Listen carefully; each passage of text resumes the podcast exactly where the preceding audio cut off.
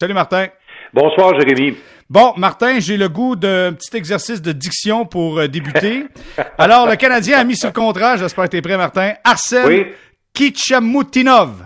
Kichamoutinov, un choix de sixième ronde en 2019. Euh, écoutez, il a, il a un peu, euh, il a un peu divisé son temps la dernière saison entre la KHL et la Ligue de développement de la KHL qu'on appelle la VHL. Alors c'est un peu la Ligue américaine de la KHL. Euh, c'est un joueur euh, que le Canadien a repêché donc en sixième ronde en 2019.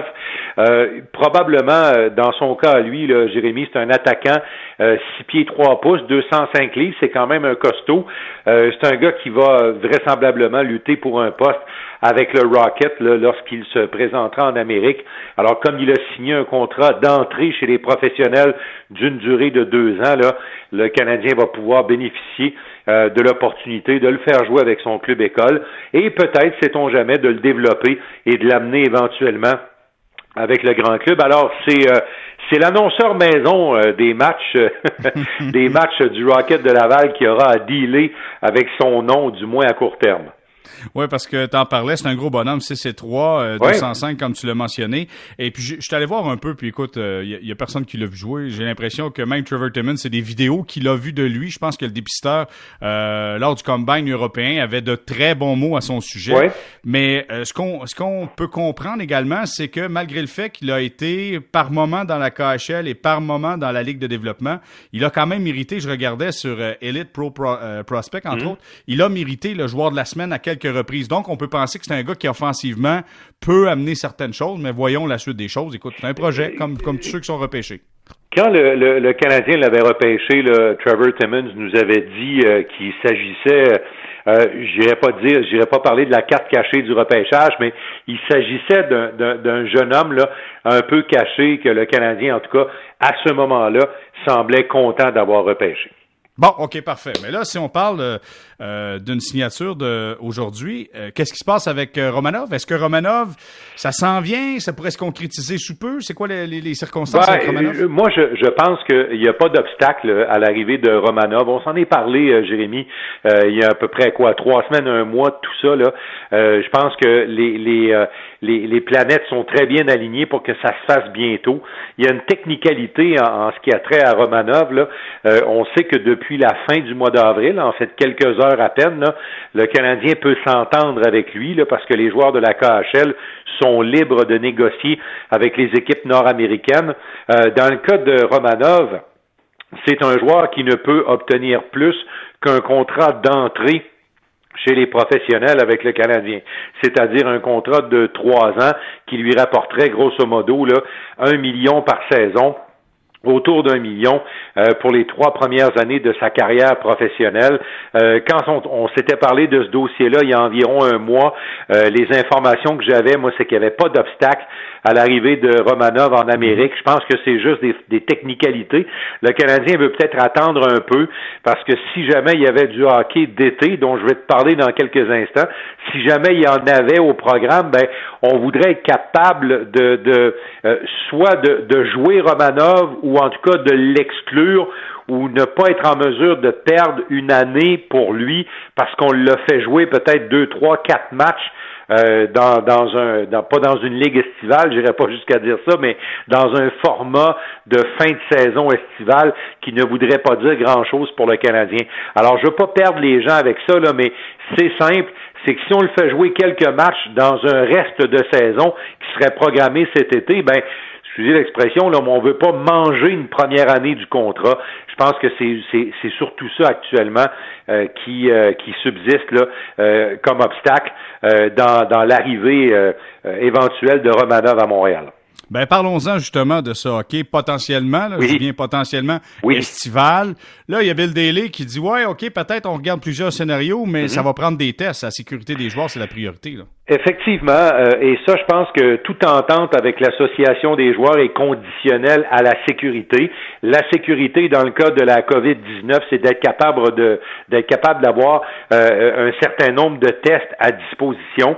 Et Daly a mentionné dans une entrevue euh, donnée à une station de radio d'Edmonton, la ville d'Edmonton, qui est considérée sérieusement pour pour être la ville de la division Pacifique là, pour tenir ce tournoi-là. Je ferai une parenthèse bien vite dans le cas d'Edmonton c'est pas compliqué, euh, Jérémy, c'est que le nouvel aréna des Oilers est attaché à un, hôtel assez, assez grand, assez important, là, qui pourrait euh, abriter assurément deux équipes là, euh, sans, sans trop de difficultés. Il y a un grand gymnase qui est attaché à cet hôtel. Il y a des restaurants. Vraiment, c'est pour ça qu'on a choisi Edmonton.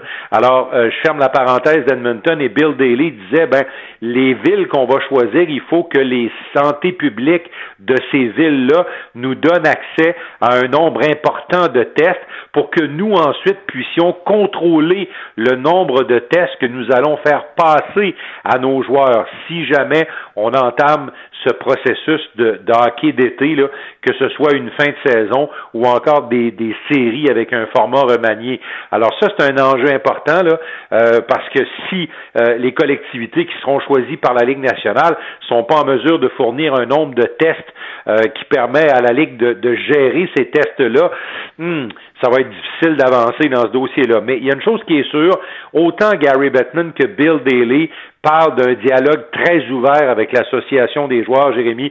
Les cartes sont sur la table, ça discute euh, de façon très constructive et même euh, à la fin de la conversation euh, qu'il a eue avec, avec cette station radiophonique d'Edmonton, Bill Daly a même laissé sous-entendre que l'opportunité est belle actuellement pour commencer à débroussailler puis régler certains problèmes de la prochaine convention collective tellement le climat est bon actuellement, puis on semble avoir des discussions très ouvertes des deux côtés de la table. Bon, mais c'est une bonne chose, c'est fort intéressant. La seule chose, c'est que ces joueurs-là devront se préparer, peut-être, je dis bien peut-être, de façon hypothétique, devront se préparer à jouer au hockey sans nécessairement avoir accès à la patinoire. Ça, ça doit être un petit peu plus complexe. Je sais pas comment est-ce qu'on va faire ça, honnêtement. Bah, écoute, euh, euh, ça, ça c'est toute la problématique qui reste à organiser là. Euh, euh je pense que dans le cas des joueurs, euh, à compter de la mi-mai, euh, euh se terminera le confinement qu'on a prolongé pour les joueurs de la Ligue nationale. Il y a de ça quelques heures à peine.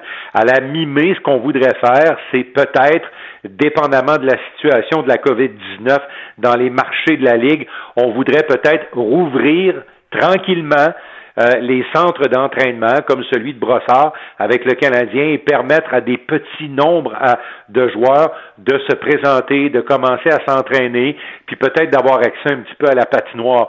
Si on a parlé des quatre phases avec Gary Bettman hier, alors ça, ce serait la phase 2 euh, après le confinement, c'est-à-dire de permettre à certains joueurs par petits groupes d'aller dans les centres d'entraînement, puis éventuellement déboucher vers les débuts de un, début de camp d'entraînement de quelques jours, parce que ça, c'est sûr là, euh, qu'on va permettre aux joueurs d'avoir un camp d'entraînement de quelques jours si jamais on décide vraiment euh, de jouer. Mais c'est quoi?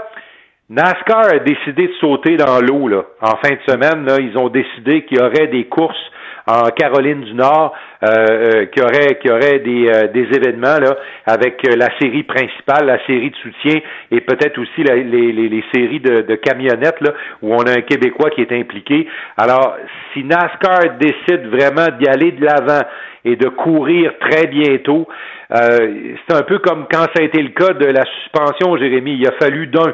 Euh, c'est-à-dire un grand circuit de sport professionnel qui mhm. décide de commencer ses activités. Et là, ben, les autres vont l'étudier sérieusement. Ah, clairement. Et la MLS prévoit également le retour de l'entraînement individuel sous peu pour certains joueurs. Donc, mm-hmm. on doit on doit regarder les différents scénarios. Mais euh, si on parle du Canadien, tu as parlé de Brossard, peut-être euh, revoir quelques joueurs au courant des prochaines semaines ou mois, qui sait. Mais euh, Pierre Allard, qui est préparateur physique chez le Canadien, aura quelques dossiers sur sa tablette, la question de, de préparer tout le monde. Oui, Pierre, qui est, qui est responsable non seulement de la préparation physique des joueurs, mais de tout l'aspect euh, de, de, la stratégie de développement physique et mental euh, des joueurs du Canadien. Euh, vraiment, il a son assiette est bien pleine parce qu'évidemment, il y a le repêchage qui s'en vient, il est, très impliqué là-dedans et la pause actuellement fait en sorte que là, on a dû restructurer un petit peu la façon, les programmes d'entraînement parce que honnêtement, Jérémy, si éventuellement il y a du hockey, il faut que tout le monde se tienne prêt. Là, les joueurs sont retournés à la maison. Euh, il y en a qui sont équipés, comme on dit, à la maison, qui ont un sous-sol rempli euh, d'appareils d'exercice et qui sont capables presque d'avoir euh, quelque chose qui ressemble au centre d'entraînement du Canadien. Mais il y en a d'autres pour qui c'est plus difficile. Il y en a qui c'est un appartement, un condo, alors d'avoir des appareils pour s'entraîner, c'est peut-être pas évident. L'autre chose qui est pas facile, qui représente un défi, c'est l'accès à la patinoire. Les joueurs de hockey ont besoin de patiner. Tu peux faire bien des choses dans le gymnase, mais à un moment donné, il faut que tu puisses mettre les patins puis toucher la glace avant de jouer. Ça, c'est l'obstacle dont on parlait tout à l'heure avec les, enjeux de la Ligue. C'est aussi un enjeu pour Pierre Allard et toute son équipe euh, dans la préparation physique des joueurs, dans le maintien de la condition physique. On va l'écouter un premier extrait de l'entrevue qu'on a réalisée avec lui. Oui, c'est sûr que c'est un, un, très, très grand défi. Euh, D'autant plus que euh, il y a quelques années, quand il y a eu le, le lockout, euh, les joueurs avaient eu la chance de, euh, de patiner soit en Europe euh, dans des équipes ou bien en, en, loin de la glace ici au Canada, qu'on n'a pas eu ce problème-là où que les joueurs avaient été plusieurs semaines sans patiner. pour essayer de pallier à ça, on a dans les programmes d'entraînement, on a impliqué un tout petit peu de, de pliométrie et puis on a mis aussi des programmes d'étirement disponibles euh, c'est certain que ça, va rester un défi parce qu'on peut faire tout ce qu'on veut là, euh, même durant l'été euh, avec les joueurs, tant et aussi longtemps qu'on n'a pas patiné sur la glace, il n'y a pas un transfert véritable qui, est fait. Alors, on leur fait faire des sauts, entre autres. c'est un peu ce dont ce dont on travaille avec les joueurs là, pour euh, recréer en quelque sorte là, mhm. euh, ce que le corps a besoin de faire pour, euh, pour effectuer des mouvements de patinage. C'est ce qu'on essaie de faire dans, dans ce genre de, de problème de, de programme d'entraînement qu'on a préparé pour les joueurs. Et les programmes sont adaptés à chacun là, parce que c'est pas c'est pas tout le monde là, qui, qui est dans la même situation physique et c'est pas tout le monde qui a les mêmes choses à travailler. Il y en a qui ont eu des blessures, qui ont eu à travailler certaines choses, un renforcement. Je pense à Thomas Tatar, entre autres, là, les joueurs qui ont terminé à la pause qui étaient blessés ont dû en plus euh, se refaire des forces euh, à l'endroit où ils avaient subi de blessures. Mais il faut mentionner que ce sont des athlètes, vraiment des athlètes exceptionnels. Que donc, c'est, c'est du monde, veut, veut pas, qui ont peut-être une plus grande capacité d'adaptation également physiquement quand viendra le temps peut-être de renouer un peu avec l'action. Et ils, ils, se doivent d'avoir cette capacité d'adaptation, euh, Jérémy. ce sont, ce sont entre guillemets des Formule 1 c'est euh, la crème, là, les, les, les, athlètes professionnels, si vous doutez une petite seconde du niveau que ça prend pour pouvoir performer dans la Ligue nationale, là, allez revoir des vieux rubans aussi quand tout ça recommencera. Là, vous avez la chance d'être près de la glace dans un match de la Ligue nationale. Vous allez comprendre et vous allez sentir la vitesse d'exécution et le niveau de condition physique que ça prend. Alors, ce que Pierre Allard dit, c'est qu'il y a une prise de responsabilité qui est très importante chez les joueurs. Les joueurs sont des compétiteurs nés euh, pour faire partie des 700 meilleurs joueurs euh, de hockey au monde. Il faut que tu aies ça en toi et ce désir de compétitionner va les pousser à se dépasser, même dans des situations qui sont pas faciles. Euh, je dirais que c'est la nature des aussi des athlètes de haut niveau, c'est d'être capable de, de s'adapter aux situations. Et puis, c'est ce qui différencie, je pense, un athlète professionnel d'un euh, athlète amateur ou euh, de d'autres types d'athlètes, c'est que euh, c'est des, des, gens qui sont extrêmement résilients, qui sont capables de, de s'adapter à, à, leur milieu pour pouvoir euh, performer. Et puis, d'être joueur professionnel, ça demande de justement d'être capable de performer dans ces situations-là, puis de faire abstraction à, à ce qui arrive présentement. Il y, a, il y, a, un élément qu'il faut mentionner, Jérémy, là-dessus, que je vais ajouter. Euh, tu sais, euh, par définition, un joueur de hockey, c'est un, c'est un gars d'équipe. C'est un gars qui est tout le temps entouré de ses coéquipiers, de beaucoup de monde. Euh, il y a l'aspect compétition qui arrive aussi et qui devient, comme on dit, une drive pour, pour te pousser à l'entraînement de se retrouver chez vous euh, dans une chambre libre dans ton condo quatre et demi ou dans ton sous-sol avec tes enfants et le, et le chien de la famille autour, c'est une autre affaire. Mais euh, Pierre Allard me disait que euh, ils ont organisé certaines sessions de groupe par vidéo, des sessions d'entraînement, et les joueurs sont en contact et les joueurs se poussent l'un et l'autre, euh, justement en restant en communication. Je pense que c'est aussi dans leur nature d'essayer de se retrouver, de trouver une façon d'être entre coéquipiers, même s'ils ne peuvent pas physiquement être au même endroit pour s'entraîner. Puis là, il y a le repêchage qui s'en vient, puis on doit évaluer les jeunes. Ça sera encore une fois peut-être un peu plus difficile. Il n'y a pas de combine. On peut pas vraiment mesurer euh, où on est rendu jeune dans son développement non plus. Là. Le, le, combine, pour les gens qui ne savent pas de quoi on parle, Jérémy, là, c'est une euh, c'est une session de quelques jours qui est euh, la plupart du temps présentée à Buffalo, où on invite tous les prospects qui les principaux prospects qui pourraient être sélectionnés par les équipes de la Ligue nationale. Et là, il y a des rencontres, il y a des interviews, mais il y a des tests physiques où là, les données sont disponibles pour tout le monde. Alors, à ce moment-là, tu es capable d'avoir un pedigree important physique et psychologique euh, des joueurs qui sont disponibles au repêchage. Comme c'est pas le cas cette année, là, la Ligue doit aussi mettre des limites parce que les équipes, on sait que les Coyotes de l'Arizona sont aux prises avec une histoire comme ça. Là. Les Coyotes auraient testé des joueurs quand j'étais pas le temps de les tester mhm. euh, euh, à l'insu des autres équipes. Ils vont peut-être se faire taper sur les doigts pour ça. Alors le Canadien ne pouvait pas faire tout ce qu'il voulait. Les autres équipes non plus, évidemment. Euh, Pierre Allard va nous expliquer que c'est un défi, mais que au cours de la saison, les recruteurs ont eu justement à préparer des dossiers et d'avoir certaines informations qui vont permettre à l'équipe euh, du, euh, des performances dirigées par euh, Pierre Allard d'avoir des lectures et ces lectures leur permettront peut-être aussi d'avoir des choix assez éclairés, même s'ils n'ont pas fait ces fameux tests au combine. On va l'écouter là-dessus. Depuis euh, quelques années déjà, on, on, on, a fait beaucoup de travail euh, pour euh, centraliser toute l'information qu'on va chercher au courant de, de la saison qui, qui est d'information des, des scouts. À chaque année aussi, la Ligue canadienne de hockey et la USHL font des tests physiques lors des, des matchs d'étoiles. Donc, on, on, le sait que ces tests-là ont été faits cette année. Il y a eu le temps de... les gens ont eu le temps de, de participer à ces tests-là, que ça fait au moins... On, a certains, euh, euh, certaines données sur, euh, sur les joueurs et on, essaie de centraliser toute l'information. Puis ça va, ça va nous, vraiment nous donner un, gros défi à, à, être bon là-dedans, à, pouvoir tout emmagasiner cette, cette information puis de bien l'analyser pour qu'elle serve le plus possible à, toute l'équipe de repêchage.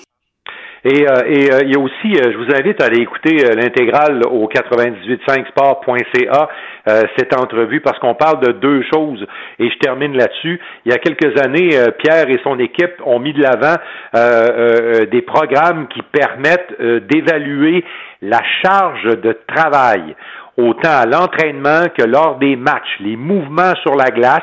Mm. On compile toutes ces données-là avec euh, avec euh, euh, un lecteur que qu'un joueur porte sur son dos pendant les matchs, pendant les entraînements. Puis on enregistre tous les mouvements sur la glace. On est capable de déterminer quelle énergie est nécessaire à un joueur pour qu'il puisse accomplir son travail sur la glace semaine après semaine. Et on est capable de mesurer justement quand arrive la fatigue et tout ça. Alors, euh, Pierre Allard a développé euh, certaines techniques de compilation. Euh, il en a fait une maîtrise. Et là, il est en train de travailler, Jérémy, sur le même genre de compilation de données, mais avec les gardiens de but.